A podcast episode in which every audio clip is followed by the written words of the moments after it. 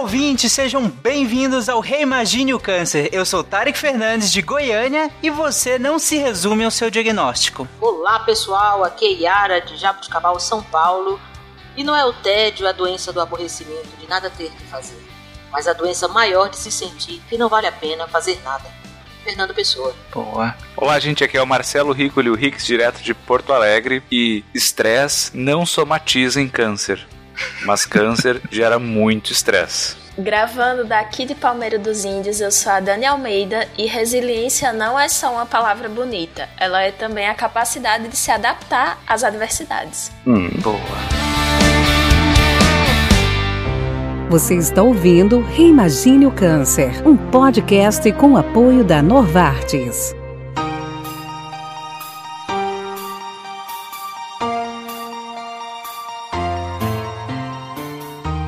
Nós voltamos com o 11 episódio do Reimagine o Câncer, que é fruto da parceria do Portal Deviante com a Novartis. E no episódio de hoje nós não falaremos de um câncer em específico ou de mecanismos que envolvam as, as neoplasias, como foram nos últimos episódios. Dessa vez o enfoque é o próprio paciente, como que tudo que nós discutimos nos últimos 10 episódios influencia na vivência desse paciente e dos seus familiares.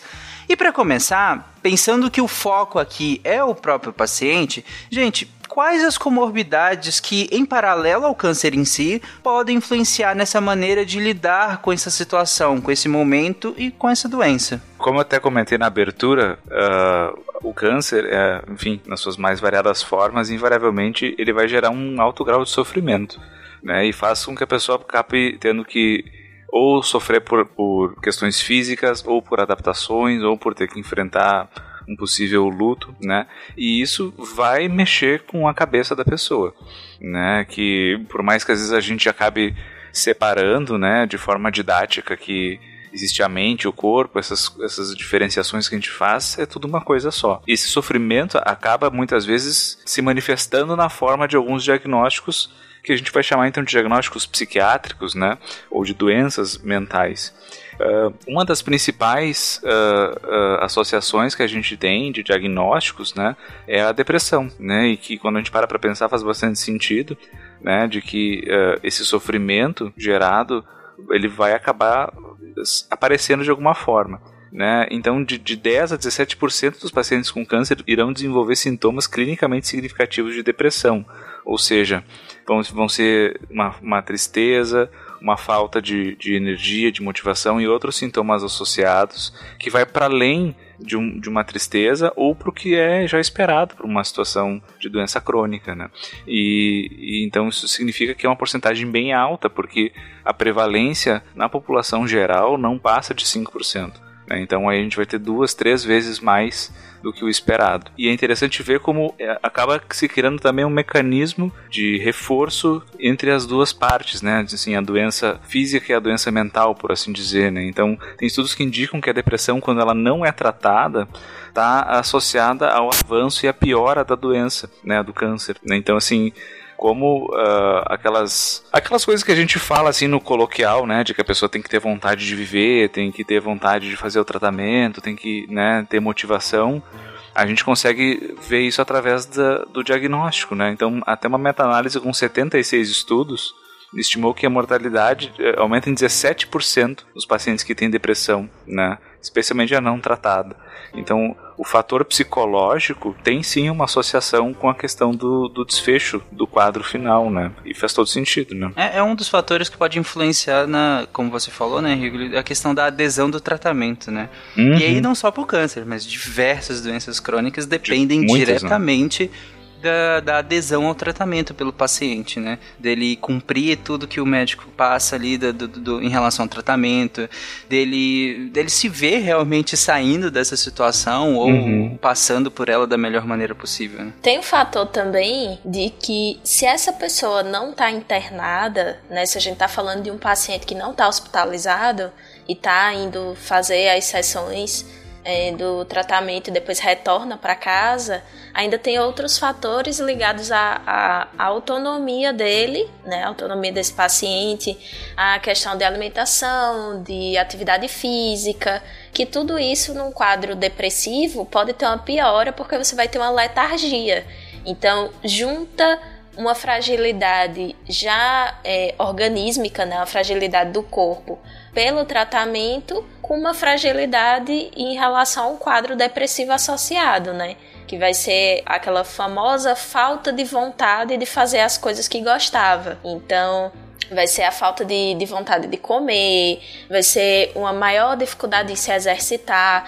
E se essa pessoa tiver internada, também tem, tem é, uma piora do prognóstico e até mesmo uma diminuição no contato com ou com as visitas ou até mesmo com os próprios profissionais, né, que estão ali fazendo o cuidado daquele paciente. E aqui é interessante a importância da equipe multidisciplinar, né, que a Dani estava falando, por exemplo, da questão da, da alimentação. Parece pouco, mas é se alimentar é uma coisa que nós fazemos várias vezes ao longo do dia e de varia, variando de pessoa para pessoa, pode ser que tenha um peso gigante sobre como aquela pessoa vive o seu dia a dia mesmo. Para mim, eu amo comida, eu cozinho muito, então eu adoro comida.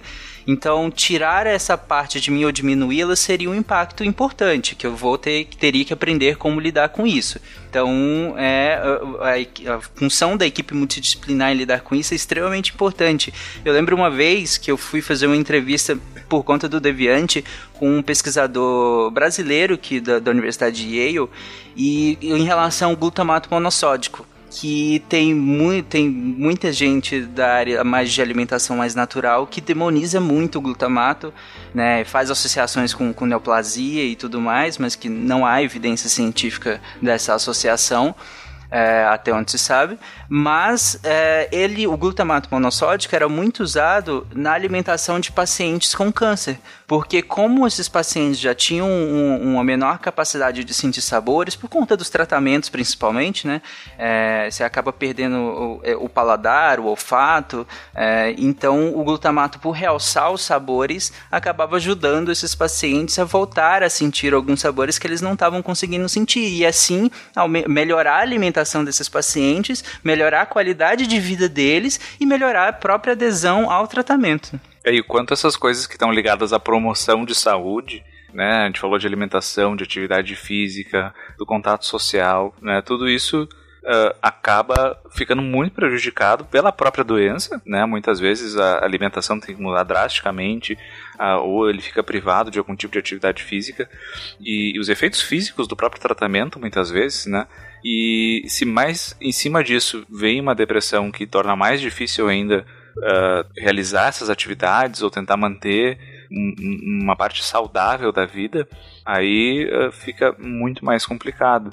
Né? E é interessante que a gente consegue observar isso enquanto fenômeno, né? enquanto a gente consegue ver essas associações, mas até hoje a gente não consegue ter bem claro quais são os mecanismos que estariam conectando então essa depressão manifestada, né, e as condições oncológicas. Muito provavelmente, então, esses processos ah, adjacentes que a gente vem falando, né, e também a processos inflamatórios e de resposta autoimune, que tem ah, uma associação bastante importante com a ansiedade, os estudos cada vez têm mostrado mais. Né? Mas é interessante ver que existe uma associação e que se a gente sempre fala, né? Se vocês se sentem deprimidos, busquem ajuda. Mas se vocês são um paciente oncológico ou conhecem algum paciente oncológico que parece estar se deprimindo, mais importante ainda, porque o impacto disso pode ser até maior. Né? Uhum. É, a depressão, ela afeta todo tipo de patologia, né? E predispõe o indivíduo a, a, a diversas outras por esses motivos todos que vocês falaram aí. E lembrar que, assim, é a questão da, da, da diminuição desses comportamentos saudáveis, né? Alimentação, atividade física, como vocês falaram, a falta de adesão ao tratamento, como a Dani falou.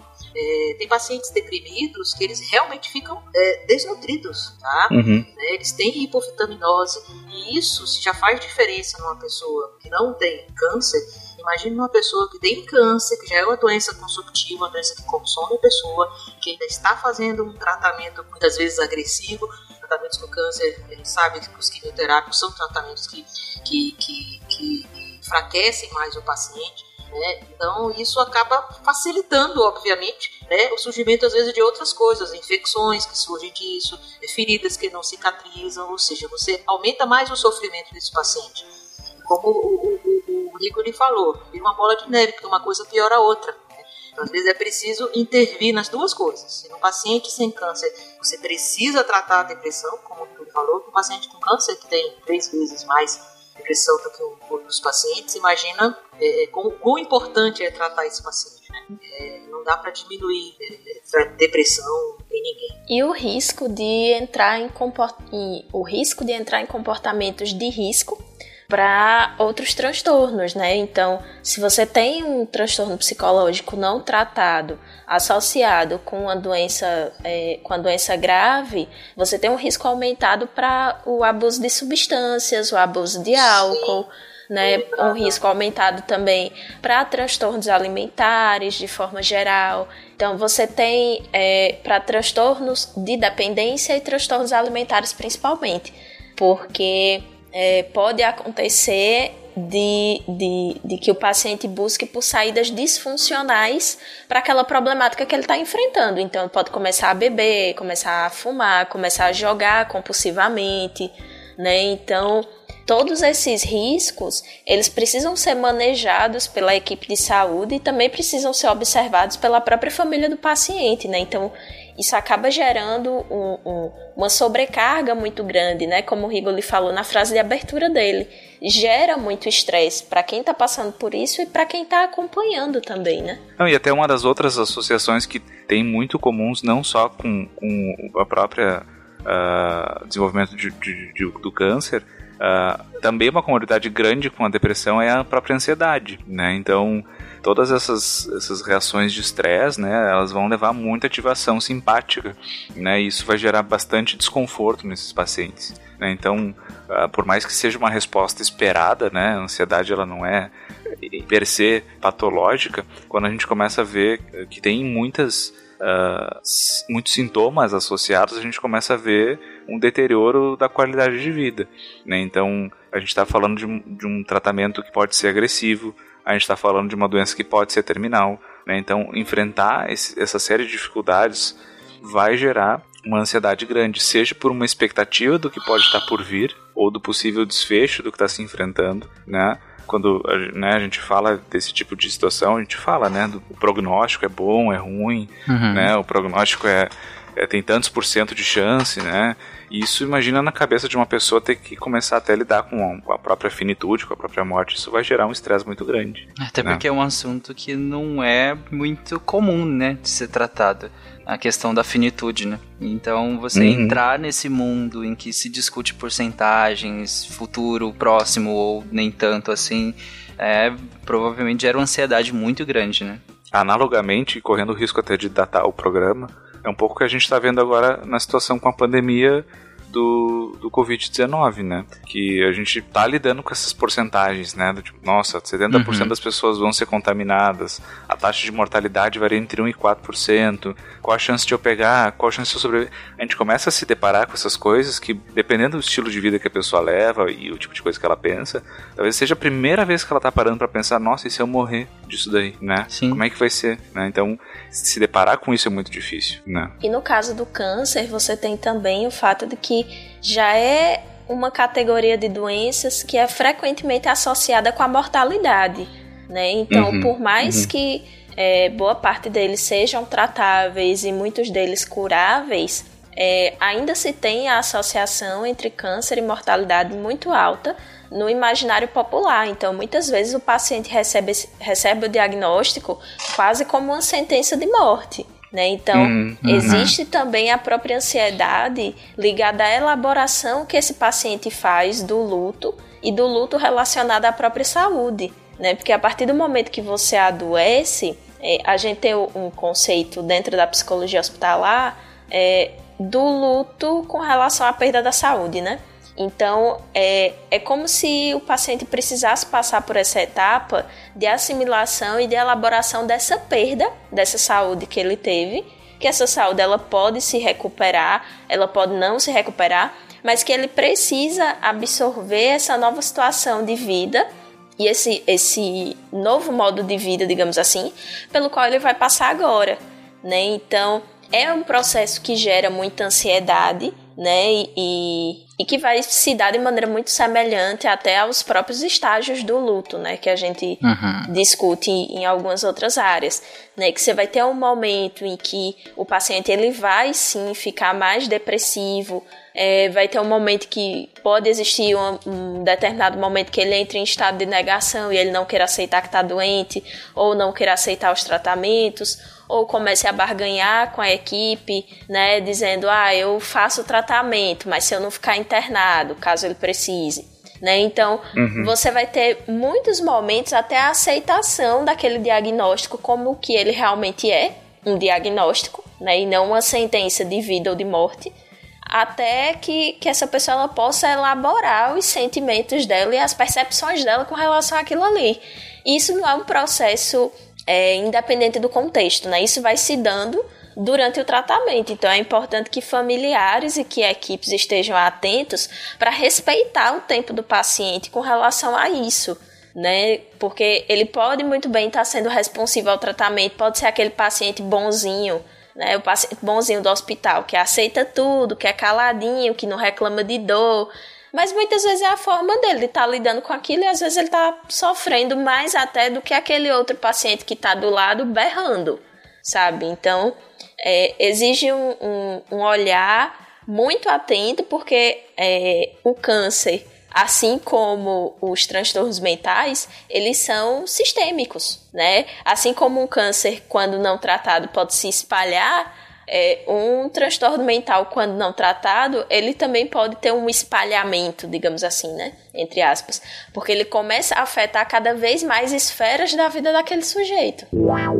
Reimagine o câncer.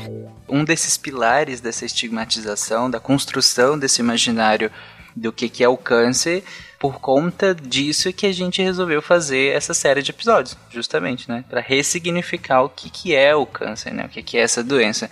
E de tudo que vocês estão falando um, algumas causas disso, dessas, dessa ansiedade, uh, da depressão. E também aqui se mistura causa e consequência, né? O que que gera o que. Mas um dos efeitos disso é, é a desregulação de coisas básicas como o próprio sono. Né? A gente até falou da, da questão alimentar, uh, a Yara citou a questão da fadiga, desse paciente pode parar de se exercitar, inclusive, mas o sono uh, pode ser um, um, um grande fator que é impactado e que vai impactar na saúde dele, né? Na verdade, voltando um pouquinho à, questão da depressão, mas isso vale para o sono, para a ansiedade, para as coisas que a gente vai falar. É, a gente viu que, que, que a depressão acaba interferindo no comportamento, alimentação, motivação desse, desse, desses pacientes. E por que, que isso acontece? Não se tem ao certo uma causa por que, que as pessoas têm depressão, por que, que a depressão se desenvolve. Né? Por muito tempo, uh, aí ainda assim se acredita que tem dois neurotransmissores principais, a serotonina e a dopamina, que são uh, uh, os neurotransmissores é, é, principais que regulam emoções e o humor, dizer assim. O sistema nervoso central que regula as emoções e essas, essas variações de, de, de, emoção no nosso sistema nervoso. Era uma hipótese que eles chamavam de hipótese monoaminérgica, né? tanto a serotonina uhum. quanto a dopamina são aminas. Mas assim, é, muitos antidepressivos agem nessas vias né, aminérgicas e, e 30% dos pacientes que tomam antidepressivos são refratários. Né? Então começou a se estudar que outras coisas estão relacionadas a isso. Né? Tem alguma outra coisa que escapa disso, desses circuitos aminérgicos. E alguns estudos, sim, sim como o Bíblia até citou, é, é, é, é, vão se expandindo, foram estudando e foram vendo que parece haver uma, uma, uma, uma relação com a exacerbação ou com uma disfunção né, de resposta crônica ou respostas imunoinflamatórias, melhor dizendo, do eixo hipotálamo, hipófise adrenal. Né? É o eixo que controla uh, uh, os nossos níveis de estresse, assim, do. Então, pessoas em condições de sofrimento crônico, né, e aí isso vai, estresse crônico, ansiedade, distúrbios do sono prolongados, pacientes em tratamento com câncer, acabam tendo uma desregulação desse sistema, né, desse eixo hipotálamo hipófise adrenal.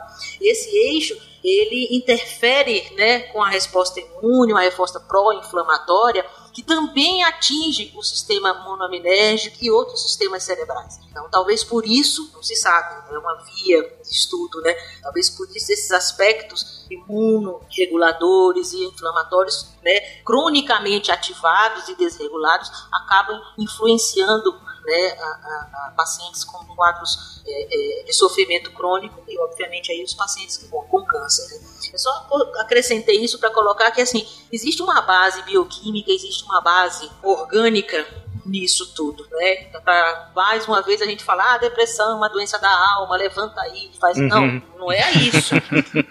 não é Sim. porque o cara não quer, não é porque o cara tá pensando que eu tô câncer e eu vou morrer. Tudo isso tem que ser levado em consideração, óbvio, que é uma doença com múltiplos fatores, mas se ele não tiver um suporte medicamentoso também, né, além de todo o suporte psicoterápico uhum. por trás, se ele não tiver um suporte medicamentoso, ele não vai melhorar. Existe uma base orgânica, bioquímica por trás de tudo isso. Isso inclui aí o que a gente vai falar: distúrbio do sono, ansiedade, depressão e etc.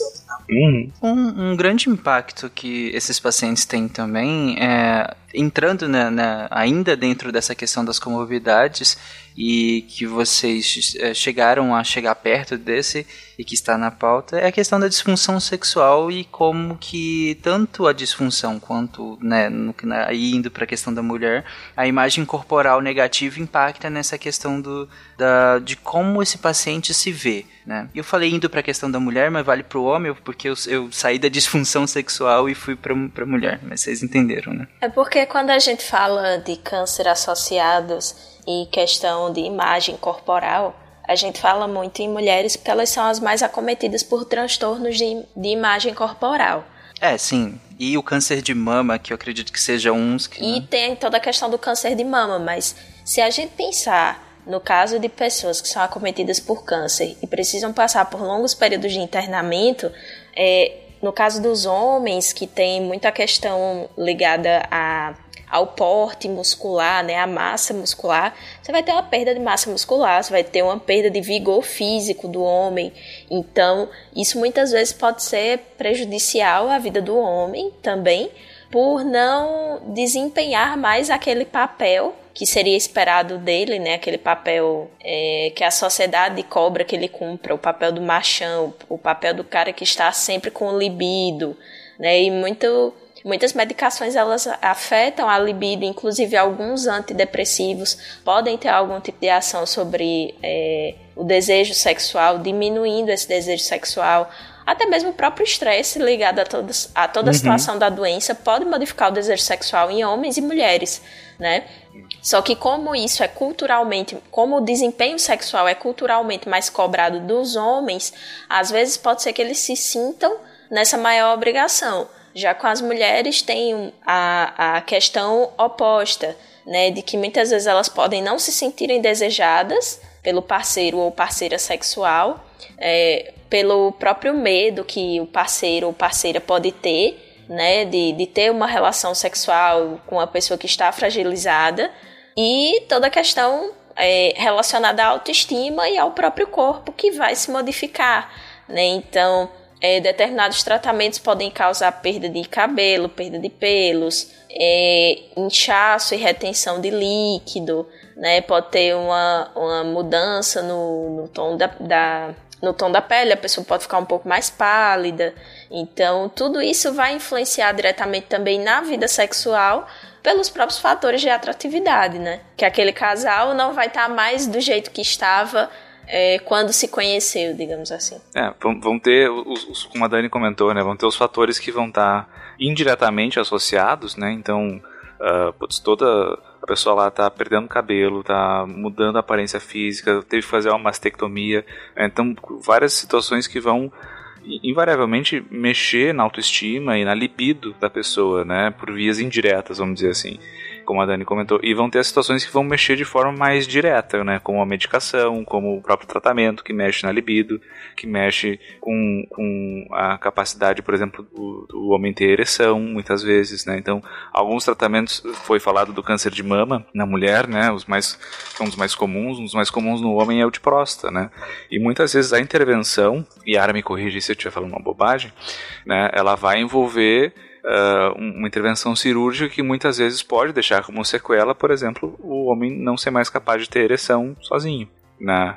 Então, isso tudo vai acabar mexendo, né? Ou diretamente, pelo, ou pela doença ou pelo tratamento, ou indiretamente de forma sistêmica, como a Dani comentou, né? E que por mais que seja uma função da gente muito importante, né? Lá biologicamente, né? Então sobreviver e reproduzir uh, chega ao ponto onde isso também acaba sofrendo, né? Não, não há quem vai ter libido, ou vai ter desejo, ou vai ter condições, às vezes até físicas, de ter uma relação sexual em certos pontos do, do da doença ou do tratamento. Né? E assim, se você tiver nessa situação e tiver desejo e tiver libido, ótimo, não se recrimine por estar com vontade de fazer Exato. sexo. Porque muitas Verdade, vezes o né? paciente né? pode chegar a pensar. Acho que não pode, né? É, e, e, se recriminar e pensar assim: nossa, mas tanta coisa acontecendo na minha vida e, e, eu aqui doente querendo fazer sexo. É normal ter libido, é normal ter vontade de fazer sexo, é saudável ter vontade de fazer sexo e é saudável também, de certa forma, é, encontrar com seu parceiro ou parceira formas com que vocês possam vivenciar o prazer juntos, né? Então, é, não significa necessariamente que a, a relação sexual vai ter que ser da mesma forma que esse casal sempre cultivou, né? Às vezes pode acontecer de outras formas. Então, é importante que o, o casal também tenha um diálogo muito aberto entre si para que estar tá ciente de quais são as demandas do outro, quais são os desejos do outro e também não tratar o, o paciente como um coitadinho, digamos assim, né?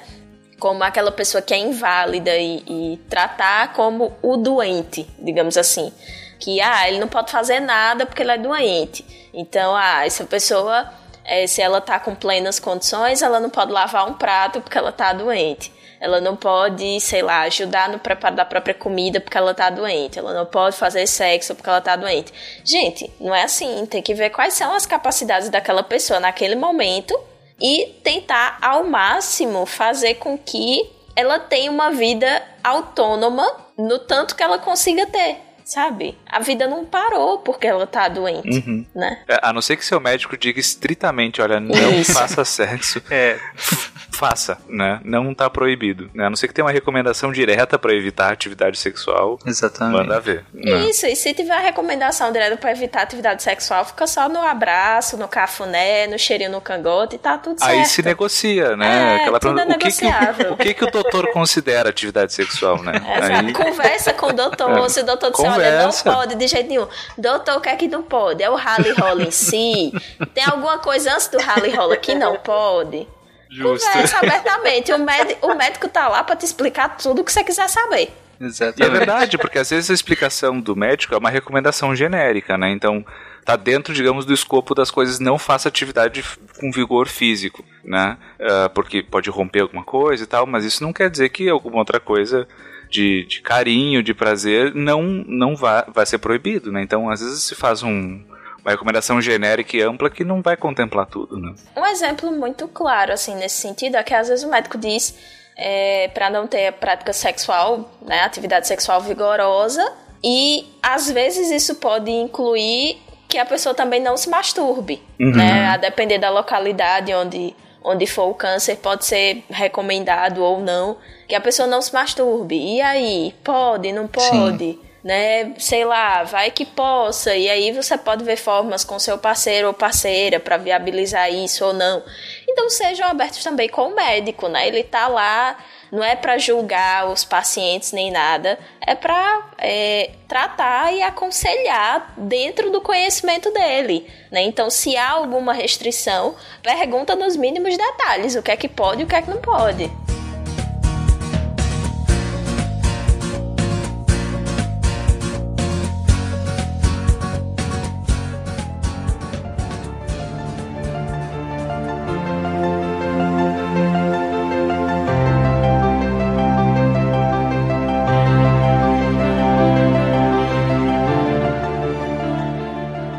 Já que nós entramos nessa questão que, como eu falei lá no início, o foco é o paciente, né? E aí, né, nesse subtópico que nós entramos aqui, estamos falando da relação dele com o seu parceiro. Aproveitando a deixa, como que fica a relação desse paciente com quem de fato cuida dele? Que muitas vezes pode ser inclusive o próprio parceiro, ou em outros casos nem tanto, pode ser outros, outras pessoas ligadas a esse paciente, familiares que seja. Como que fica essa relação do paciente com esse cuidador e o que, que a gente tem que olhar para esse cuidador também? Porque ele acaba sendo impactado a rotina dele também, né? Uhum. É, tanto o que a gente observa na prática clínica quanto o que os estudos demonstram, né, é que o câncer é uma doença que vai acometer o sistema familiar. Né? Então vai ter o paciente que vai ser o, o epicentro ali, mas essas ondas elas vão reverberar em todo mundo como né, muito bem tu colocou, vai ter alteração de rotina, vai alteração, por exemplo, às vezes a pessoa que fica doente era a pessoa que chefiava a família, né, que pagava a conta, que tinha nome em tudo que que é documento, aluguel e tal, e daqui a um pouco essa pessoa não pode fazer nada. Então quem que vai assumir isso, né? Porque essa pessoa era quem cuidava dos outros e agora ela tem que ser cuidada, né? Então altos níveis de estresse e ansiedade são documentados como sendo muito comuns nessa população. Né? E aí vai ter a figura muitas vezes do cuidador, né? Que vai ser ou um cuidador formal, né? Então alguém que recebe uma formação para isso, né? Ou cuidador informal, que às vezes é aquele aquele familiar ou aquela pessoa próxima que vai acabar assumindo esse papel, né? Então o cuidador formal ele vai ter uma, normalmente uma formação para isso, né? Às vezes um enfermeiro, um auxiliar, um psicólogo, um AT, né? Então pessoas que vão ter uh, uma formação, um treinamento para isso e um pagamento para isso e também vai trabalhar nisso por um tempo limitado, né? E, e, essa pessoa também sofre. Mas aí vai ter o cuidador informal. Esse, no caso, o primeiro que você falou, muitas vezes é um profissional, né? Um auxiliar é um profissional. Um Normalmente enfermeiro. um profissional. Uhum. Né?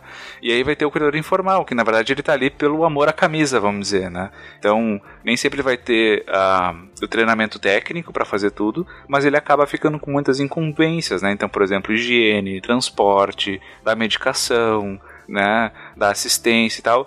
E essa pessoa muitas vezes, ela, por exemplo, não vai ter uh, um limite de horário, por exemplo, né? Então, o marido ou a esposa de alguém que está cometido pela doença, né? Você está 24 horas ali, né? Às vezes tu vai ter que a gente ajuda, mas tu não vai ter 12 horas de folga, que tu vai sair nem se preocupar com isso, vai ter outras coisas, né? Uhum. Então, isso acaba gerando um sofrimento bastante importante, né? E é nesse, nesse cuidado que a gente tem que ter é de saber os limites, né? Então, onde vai ter o limite da pessoa enquanto ser humano, né? Então as condições de lidar com certas coisas e também o limite técnico, né? De que muitas vezes tem certas funções que vão precisar ser delegadas para um profissional quando possível, né? A gente sabe que nem sempre as condições permitem, uhum. né? Mas uh, que vem muito associado, por exemplo, a uma sensação de fracasso, né? Ou de que não ama o suficiente, né? E que, nossa, né, se, se tu não cuidar da pessoa 24 horas por dia, não ser o exemplo de cuidador, é porque tu tá sendo relapso, é porque tu não amava de verdade, ou porque tu falhou. Ou até mesmo o próprio sentimento de cansaço e a culpa por estar cansado, né? Então aquele cuidador que tá lá e, é, digamos, em alguma família que seja o cuidador é, principal, seja exclusivamente familiar, e aí aquele familiar tá cansado, porque é ele que acompanha nas consultas médicas, é ele quem faz a limpeza da casa, é ele quem faz a comida, é ele quem cuida da roupa, é ele quem cuida do, do, do horário dos remédios. Então, você pode ter uma situação também muito semelhante ao burnout, né, que é aquele, aquela sensação de esgotamento mesmo. E essa sensação de esgotamento pode vir acompanhada de culpa, porque você está falando de um ente querido seu. Você está você tá trabalhando em prol de uma pessoa que você gosta, né? Então, muitas vezes pode vir associado a isso. Né? Então, o familiar tem aquela aquele sentimento de culpa por estar cansado. E aí, o que se recomenda é que, se possível, né, se você tiver uma, uma rede de apoio, faça um rodízio de quem vai fazer esse cuidado principal, uhum. né? E evitar deixar muitas funções na mão de uma pessoa só. Então, o ideal é que o rodízio fosse estruturado da seguinte maneira: é uma pessoa responsável pela comida, uma pessoa responsável pelo cuidado direto com o paciente, caso ele esteja acamado, é, outra pessoa responsável pela roupa e tal, e isso ir trocando, né, conforme for passando as semanas, para que ninguém acumule muito tempo a mesma função e para também dar uma folguinha, né? Então, se possível, ter uma semanazinha que uma das pessoas daquele grupo não vá participar daquele cuidado direto ou vá fazer uma atividade que o, o grau de trabalho que ela vai ter, digamos assim, seja um pouco menor. E também conscientizar essa família, né? O papel também da equipe de saúde de conscientizar essa, esse familiar de que ele não vai dar conta de tudo, que não, não adianta tentar abraçar o mundo e abraçar todas as necessidades do paciente, porque ele não vai dar conta e isso vai adoecê-lo também. E aí, ao invés de ser só um paciente na casa, vão ser dois. E há níveis e níveis, né, Dani, também. São níveis grandes de cuidado também. Esse cuidado que você está descrevendo já é um cuidado um pouco mais avançado, né? Mas tem Isso. níveis intermediários também de, de, desse cuidado que, que também requerem Exato. esse mesmo raciocínio que você fez. Né? Eu coloquei numa situação já extrema, digamos assim, mas esse mesmo raciocínio dá para ser feito em tarefas menores, assim, né? Então Sim. eu coloquei numa situação mais extrema para ficar mais didático, digamos assim. Mas em situações que, o cuida que requerem menos dependência do, do paciente, né? Isso é até mais fácil, digamos assim, de ser manejado. Eu vivo uma situação semelhante em relação a cuidadores dos pacientes com Alzheimer, né? Uhum. E, e, e, é uma questão de, assim, você precisa cuidar do cuidador. Né? Às vezes, a, a, a cuidar do cuidador, o cuidador estando bem, você deixa o seu paciente melhor. Né? Numa situação, numa condição em que o paciente tem um, um diagnóstico como uma doença de Alzheimer, é, seria o equivalente, entre aspas, né? O paciente com câncer terminal que está em sofrimento, se você cuidar do cuidador, né? Um cuidador bem, né, ele vai deixar o seu paciente melhor. E é importante isso. Então, quantas e quantas vezes em consultas você chega e muitas vezes eu ouço as queixas do cuidador, né? Às vezes o paciente, imagina, um paciente com Alzheimer, às vezes, coitado, ele já não tem condição de se manifestar. Então eu, eu ouço a queixa do cuidador. Então você precisa fazer essa filtragem ali, você meio que trata os dois. E isso que a Dani falou é importante, assim, às vezes a pessoa está sobrecarregada, tem essa questão de culpa, né, de não querer abandonar, e se não faz, não, não, não se culpa depois porque não fez. É, é, é então esse rodízio. Às vezes o julgamento da própria comunidade, né? Então, às vezes a pessoa tem noção que precisa descansar e aí tira um dia, combina com a rede de apoio, tira um dia para descansar, e aí a própria comunidade no entorno não compreende, critica. Então é um trabalho conjunto assim, né? Isso que a Yara falou é muito verdade. A gente tinha um grupo de apoio para familiares de pacientes neurológicos e que eu usava duas metáforas sempre. Uma era que ter cuidado com o super trunfo da desgraça, né? Então, se, se, o cuidador for comparar o sofrimento que ele está passando com um paciente oncológico, sempre ele vai perder, né? Então não é uma questão de comparar sofrimento, é questão da necessidade de cada um.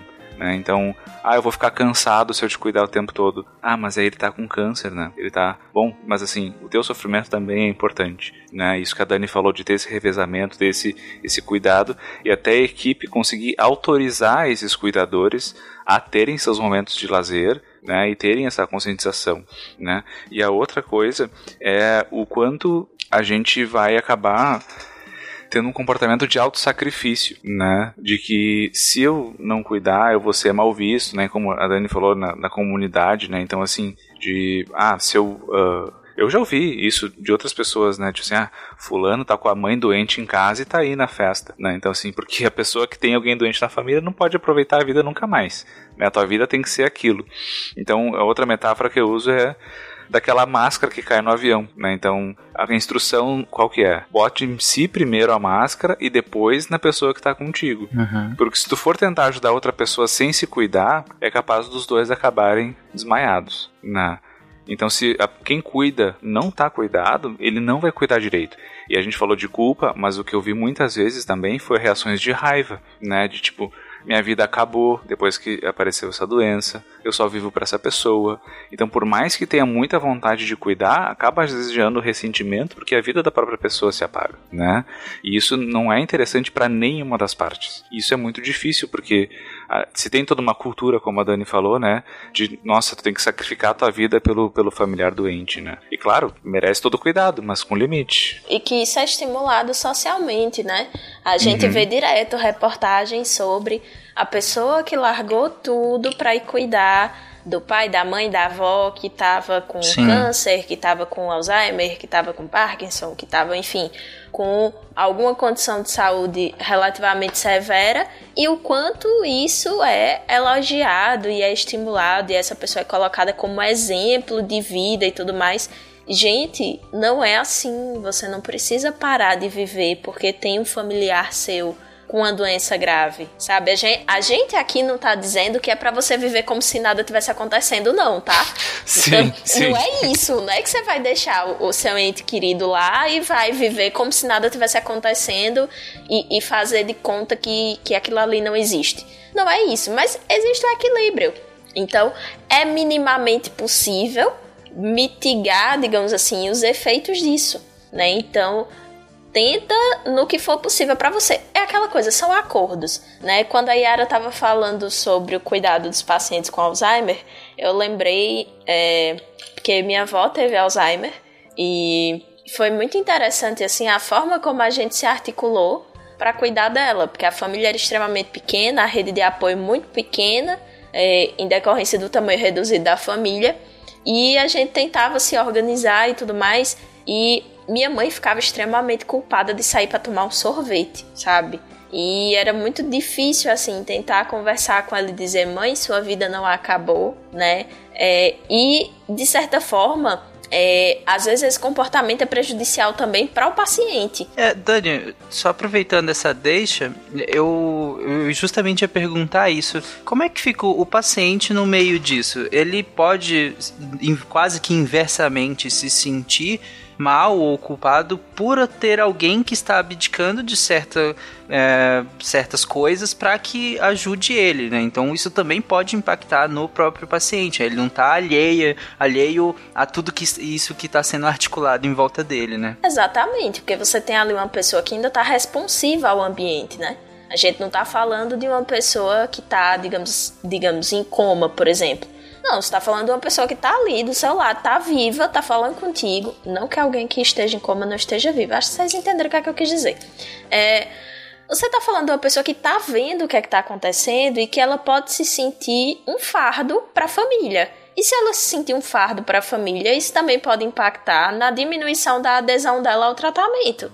Isso pode impactar que ela pode responder menos à resposta de dor. Então, muitas vezes ela pode estar sentindo alguma coisa, ela não vai manifestar isso para a família, porque ela não quer dar mais trabalho do que ela já está dando. Né? Ela pode ficar com raiva dos familiares, porque a raiva não no sentido de, de que é, tem pessoas cuidando dele, mas a raiva no sentido do que o, o Rigoli falou, né? De tipo, nossa, acabou a minha vida e acabou a vida da minha família por conta disso, né? Ela pode sentir, é, o paciente ele pode se sentir responsabilizado. Então, é um processo que vai gerar prejuízos para todo mundo, né? Essa, essa questão do querer dar conta de tudo e abdicar de tudo para se dedicar integralmente ao cuidado dessa pessoa. Né? Isso acaba não fazendo bem para ninguém, nem para os familiares, nem para o paciente.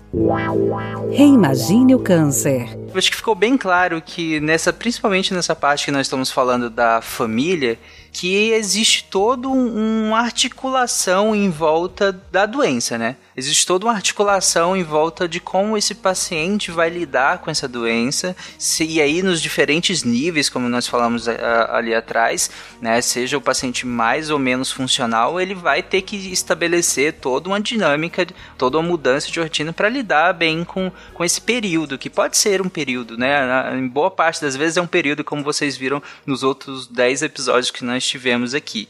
E aí, passado esse período, depois de toda essa mudança de dinâmica, como que fica agora a vida desse paciente? Inclusive, um, um, um grande ponto, imagino, nesse, nesse período agora pós-tratamento, é a questão do medo da recorrência, né? Mas, de modo geral, como é que fica a dinâmica familiar, o dia a dia desse paciente? Como é que fica a cabeça desse paciente agora que ele passou por esse desafio tão grande, tão, tão visto como quase terminal pela sociedade e ele superou isso?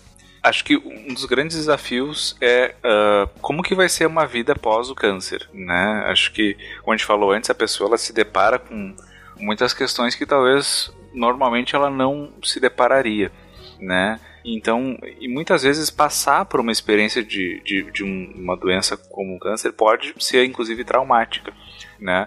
E o que a gente sabe desse tipo de experiência é que elas tendem a ter dois três grandes desfechos, né? Ou a pessoa não sente muito impacto disso e ela consegue retomar depois de um tempo uma vida muito próxima do que ela tinha, ou a pessoa fica com sequelas psicológicas disso, né? E até aqueles diagnósticos lá que a gente falou antes de depressão, ansiedade, dismorfismo corporal, dificuldade com sexualidade, todas essas coisas podem continuar mesmo a doença uh, clínica uh, fisiológica não estando presente. Hum, acaba virando a doença principal, né? Exato, né? Então fica como sequela.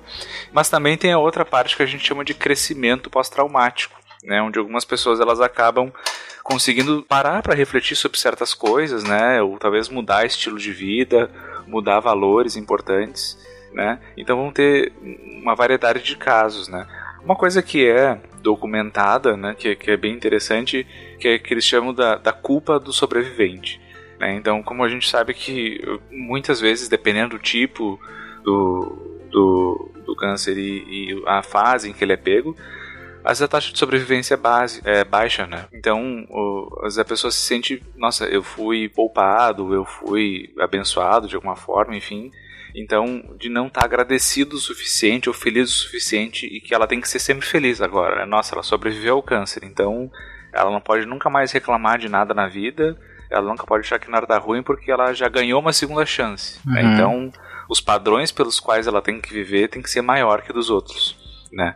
Então acaba que às vezes a própria sobrevivência pode acabar se tornando um fardo, dependendo de como a pessoa e as pessoas ao entorno acabam encarando, né? Às vezes até como uma forma de invalidar o sofrimento atual, né? De repente a pessoa não está conseguindo emprego, né? Não está conseguindo trabalhar, está deixando ela mal, mas alguém me diz ah, mas pelo menos sobreviveu ao câncer, né? Então tá tudo bem. Né? Como, Como se a se... pessoa não pudesse se chatear com absolutamente mais nada, né? Então, sei Exato. lá Digamos que uma coisa absolutamente simples que já aconteceu com muita gente. O paciente já tá bem e tal, foi cortar o cabelo, cortou o cabelo, não gostou do corte. Uhum. tá chateado porque o cabelo vai demorar a crescer porque ele ainda está se recuperando, então o cabelo dele não tá crescendo tão rápido quanto antes. E aí ele não se sente no direito de sofrer com coisas mínimas, porque todo mundo olha assim e diz, mas cara, tu ficou bom de um câncer, tu tá chateado porque teu cabelo não ficou bom, sabe? Uhum. E assim, e você pode ficar chateado pelo que você quiser, você pode ficar chateado porque sua unha quebrou, sabe? E já são tantas, acho que de modo geral, já são tantas coisas que o paciente oncológico ele enfrenta, tanto no antes, no durante e no depois, que o que você, enquanto familiar, puder fazer para simplificar e para permitir que ele viva da forma mais normal possível, faça. Outra coisa que é muito comum de ter é, é o fantasma da recorrência, né? Então, às vezes ele entra em remissão, né? Mas a gente sabe que uh, uma boa parcela, né, cerca de 50% dos pacientes que passaram por um tratamento, né, uh, muitas vezes acabam tendo algum tipo de recidiva da doença. Né? Então fica esse fantasma rondando. Né? Então tem que manter os acompanhamentos, fazer os exames, né? Mas uh, é difícil encaixar isso num estilo de vida tão igual ao que era antes, né? Uh, de novo incorrendo no problema aqui da gente talvez datar o programa, mas é como a gente está falando de quando a gente começar a voltar a tentar ter uma vida mais perto do normal depois da pandemia. Não vai ser como antes. A gente vai ter que ter cuidados diferentes.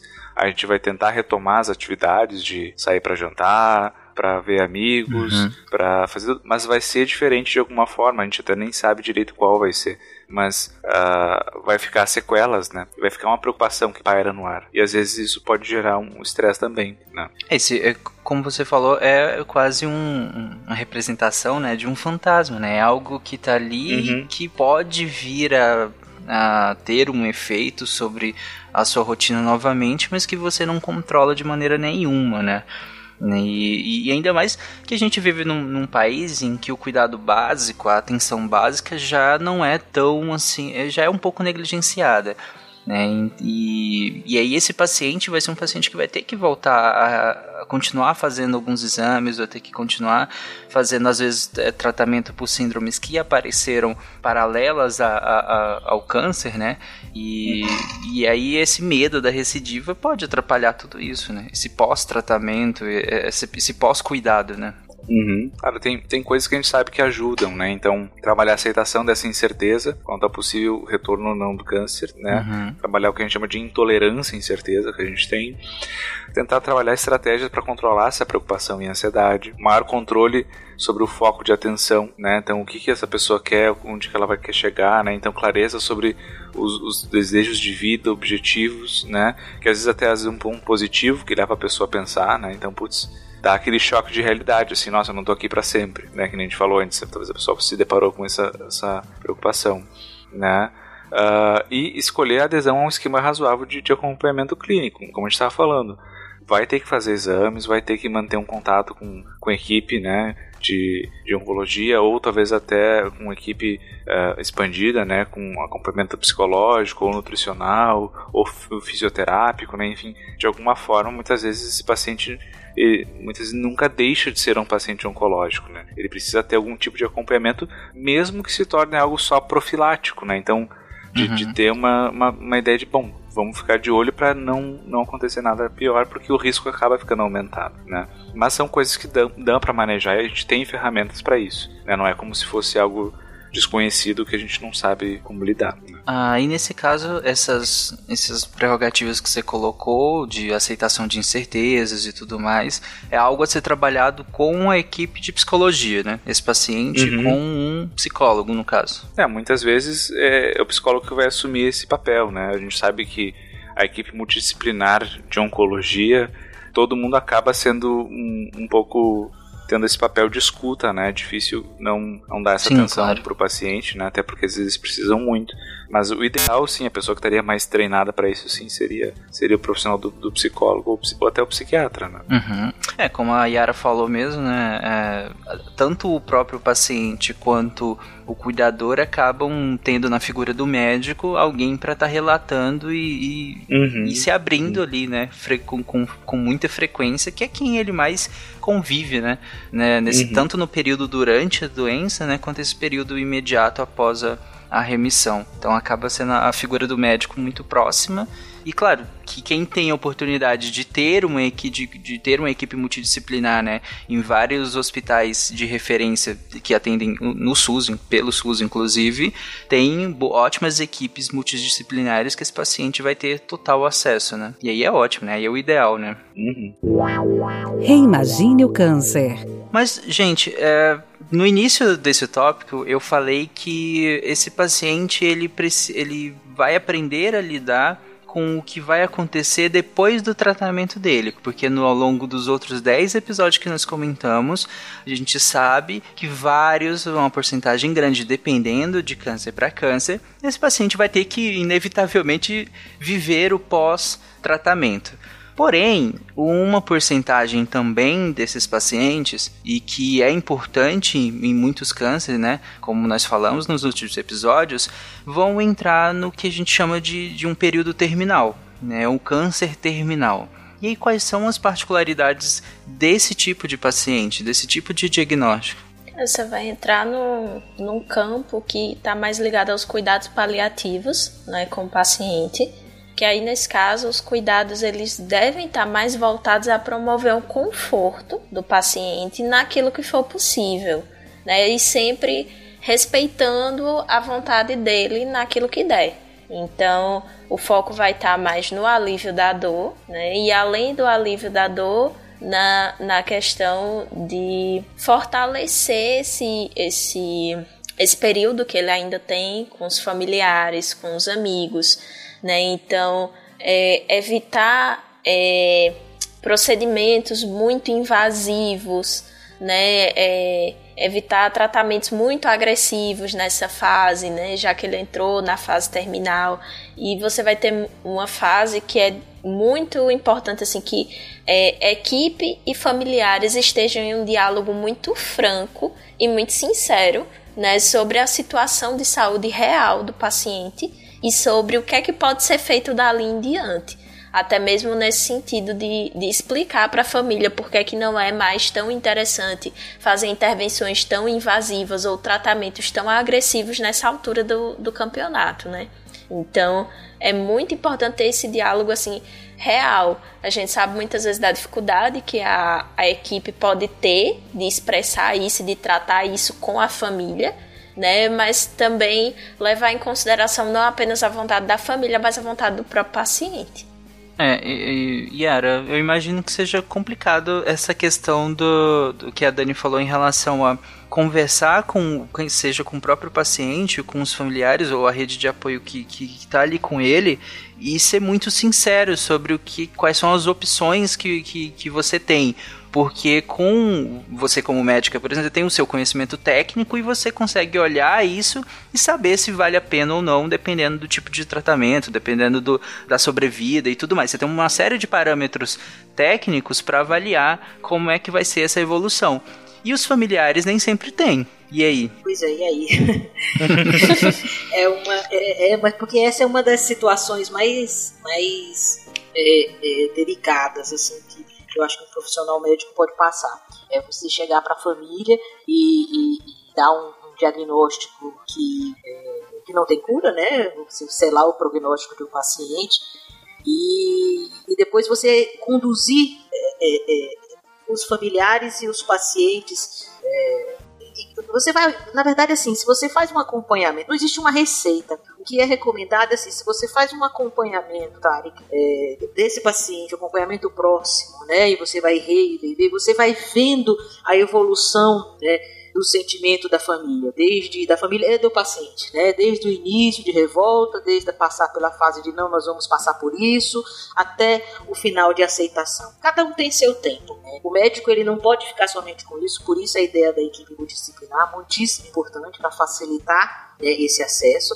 né? mas muitas vezes a conversa final acaba sendo com o médico mesmo, de chegar para o paciente e para a família e dizer, olha, não tem mais o que fazer a partir desse ponto nós estamos causando mais mal do que bem. Uhum. Eu costumo colocar sempre assim: nós temos que pensar nele, que por mais que a família sofra, é verdade, reduzindo o sofrimento dos familiares, mas às vezes é, é, é um cuidado que se tem que ter, e isso é uma coisa que eu me policio muito, né? de você prolongar o tratamento, né, ou fazer a distanásia, né, fazer esse tratamento prolongado desnecessário, estendendo o sofrimento desse paciente, por conta dos familiares. Sim. Ou uhum. dos familiares ou da própria equipe médica, né? Muitas Porque vezes. Porque tem tô... a frustração também da equipe, tem, tem o processo de, de enfrentamento também que a equipe tem que lidar, né? De lidar com, com, de lidar com o sentimento de que, olha, a gente fez o que a gente pôde, mas infelizmente esse paciente ele está em fase terminal e a gente já fez o que poderia ser feito para que ele para que a saúde dele fosse restabelecida e aí agora o que a gente pode fazer é promover o mínimo de conforto enquanto ele ainda estiver aqui, né? E cabe muito pensar é, quais são as necessidades que esses profissionais estão atendendo, né? De quem é aquela necessidade de prolongar o tratamento? Essa necessidade é do paciente, é da equipe médica, é da família? Né? Então, por isso também que é importante o acompanhamento psicológico da equipe. Sim, esse tratamento, esse acompanhamento psicológico tem que ser feito, né? Com toda a equipe, concordo? Perfeita, você está perfeita. É, é, eu até eu tô colocando até um pouco adiante, porque muitas vezes a, a, a, a equipe profissional passa por isso. Mas uma equipe que conversa e tudo vai acabar evoluindo, né? Em conjunto nessas, nessas fases, assim. Né? E, e, e, então tem que ter esse cuidado de no final você pensar no que é melhor para o paciente. Quando a situação realmente fica um pouco é, é, demais, em que realmente tem um outro familiar que, que ainda não aceitou de fato e que insiste, né, eu costumo dizer o seguinte para a família: eu fiz, olha, pensa no melhor para ele. A gente vai sofrendo, a gente está sofrendo, vocês vão sofrer muito, lógico, mas no final de tudo isso, quem está sofrendo mais é ele. Então, vamos pensar no que é melhor para até hoje nós não fizemos o melhor para ele. Vamos pensar nisso. Né? E aos poucos você tem que ir. Não é numa consulta que você consegue isso, você tem que fazer isso várias e várias vezes. E uma outra coisa que eu sempre, e também é uma coisa que eu me policio muito para fazer, é, o paciente está consciente, o paciente responde por si, pergunta para ele. Tem Sim. de perguntar. O paciente uhum. tem de fazer parte disso. Existe também isso, né? Não, não conta para ela que ela tem câncer. Às vezes tá lá com um negócio espalhado já, entendeu? Intratável e a paciente ainda não sabe que tem câncer. Gente, ela sabe. É a ilusão de vocês de que ela não sabe. A pessoa sabe sim. Vamos sentar e perguntar. E se não sabe que é câncer, sabe que é alguma coisa grave. Sim. Né? Pelo tipo de tratamento que é feito. É uma forma de, não, não vou contar, né, para aumentar o sofrimento, não quero que ele saiba, aquilo. Tá consciente, está orientado, tem que contar, tem que sentar e contar para ele. Se o senhor quer continuar, vai ser assim, ser claro em relação ao tratamento. Tem pacientes que, que realmente, assim, é, é, tomam conta do seu, do seu, da sua vida, do seu tratamento de forma, de uma, de uma forma que assim, não permitem que filhos ou cônjuges, ou o que seja, entendeu? Decidam por ele, tá? Não, é eles que tomam conta. Então, assim, tá fragilizado? Tá, mas cada um é cada um, né? Uhum. E lembrar que o ator principal de tudo isso é o paciente. E ele tem sempre que ser consultado. Até porque esse paciente ele precisa ter tempo, né? Se a gente tá falando de um paciente terminal, ele precisa ter tempo de elaborar o seu próprio luto, de se despedir de quem ele queira se despedir, caso isso seja da vontade dele né, de aproveitar e fazer coisas que ele sempre quis fazer e nunca pôde, e talvez agora tenha a chance, né? Esse paciente ele precisa elaborar o seu luto também, né? Então, é, eu lembro de um, de um caso que foi debatido na minha época de faculdade de uma paciente com câncer que não sabia que tinha câncer. É, era uma senhora com pouquíssimo estudo e a família não quis contar e já estava em estado terminal. Ela não sabia para o que ela estava sendo tratada. E aí, é, a professora contando né, que ela supervisionou esse caso. E aí, é, a profissional de psicologia foi conversar com, com a supervisora, né, para saber, assim, de que forma ela poderia intervir e tudo. E aí, depois, quando ela foi conversar, quando a profissional de psicologia foi conversar com os familiares, os familiares muito resistentes a contar e, e e dizendo justamente isso que a Yara falou, né? Do medo dela sofrer e tudo mais. Até que a psicóloga é, falou o seguinte: olha, tudo bem, ela vai sofrer, mas ela também precisa saber que o que ela tem é grave e ela precisa decidir o que, é que ela vai fazer com essa informação. Então, é, cabe aos familiares também pensar, né? É, você vai deixar, deixar entre aspas, aquele paciente falecer sem ter a chance de saber que está falecendo e de fazer algo a respeito daquilo, sei lá, às vezes a pessoa quer escrever uma carta para alguém que está muito distante, que ela não vai ter como ver durante esse período. É, às vezes ela quer dar um último passeio, e às vezes isso é possível dentro do tratamento. Ela quer ir à praia uma última vez, ou ela quer dar um abraço nos filhos uma última vez. Às vezes ela não quer fazer nada disso e quer só ficar sozinha um tempo. E nos cuidados paliativos muitas vezes acontece de ter muita gente assessorando esse paciente durante muito tempo e às vezes ele só quer um, um tempo sozinho para se reorganizar, sabe? Então, cada pessoa uhum. vai ter necessidades diferentes, mas é importante, como a Yara disse, se aquele paciente ele está orientado no tempo e no espaço e ele tem plenas capacidades mentais de responder por si, é importante que ele seja o protagonista nesse momento do seu tratamento, inclusive se ele tiver em estado terminal. Sim, de, de paciente de virar pra gente, para nós médicos, falar: eu quero ir para casa. Mas o senhor tá Sim. assim, assim, assim, assim, mas eu quero morrer em casa, na minha casa. Uhum, Exato. Na minha cama. Na minha cama. Uhum. Tá?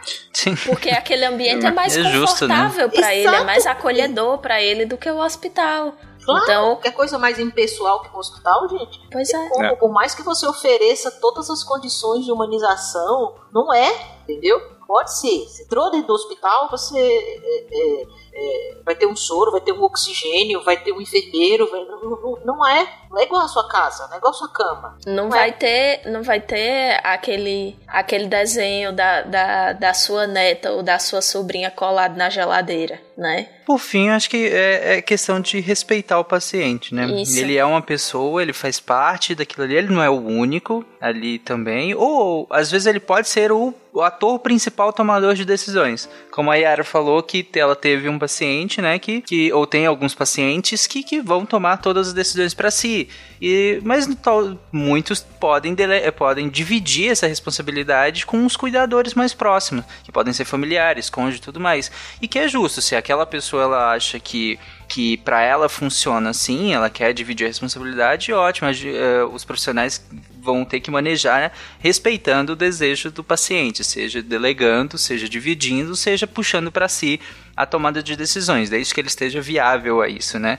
Mas o, o que eu tiro de, do que vocês falaram é simples que ou, ouvir, né? Ouvir o paciente, ouvir quem está lá do lado dele, ouvir o profissional, inclusive, que precisa lidar com essa situação toda também.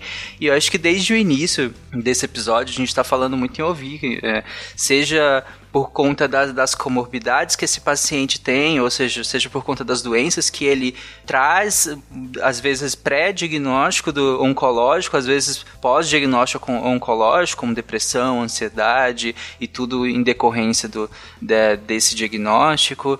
É, ao longo desse tratamento, ouvir o, o todo mundo que está envolvido nesse tratamento, todo mundo que tem que doar parte da sua vida também, para que esse paciente consiga passar por esse momento e esse doar parte é justo que ele que faça isso, mas é, essa pessoa tem que estar consciente do que ela está fazendo e respeitar os próprios limites, como o Rigo falou lá atrás, né? Então, isso é importante que ela entenda o que, que ela está fazendo e por que, é, por que ela está fazendo. E, ou seja, de novo, ela, ela precisa ser ouvida. Né? E por fim, claro, o, tanto o paciente que conseguiu passar por esse momento, né, e, e agora ele está no pós-tratamento, ele também precisa se ouvir agora, ele precisa reestabelecer, né, uh, o, qual é o passo seguinte dali para frente. E aí, como o Rigoli falou, alguns pacientes ele tem, tem maneiras diferentes de lidar com isso. Pode ser que se estabeleça um trauma né, de, desse período. E aí vai precisar, de, é, é, vai precisar de uma interferência ali para lidar com isso, né? Ou pode ser que ele aprendeu coisas em que ele vai utilizar nesse passo seguinte dele. Enfim, tem pessoas diferentes vão lidar de maneiras diferentes com o diagnóstico, com o pós-diagnóstico e caso não haja um pós-diagnóstico tão grande assim, ela também vai precisar ser ouvida e lidar com isso, né? Então é isso, gente. Um beijo e até o mês que vem. Tchau, gente. Tchau, tchau. Tchau. tchau.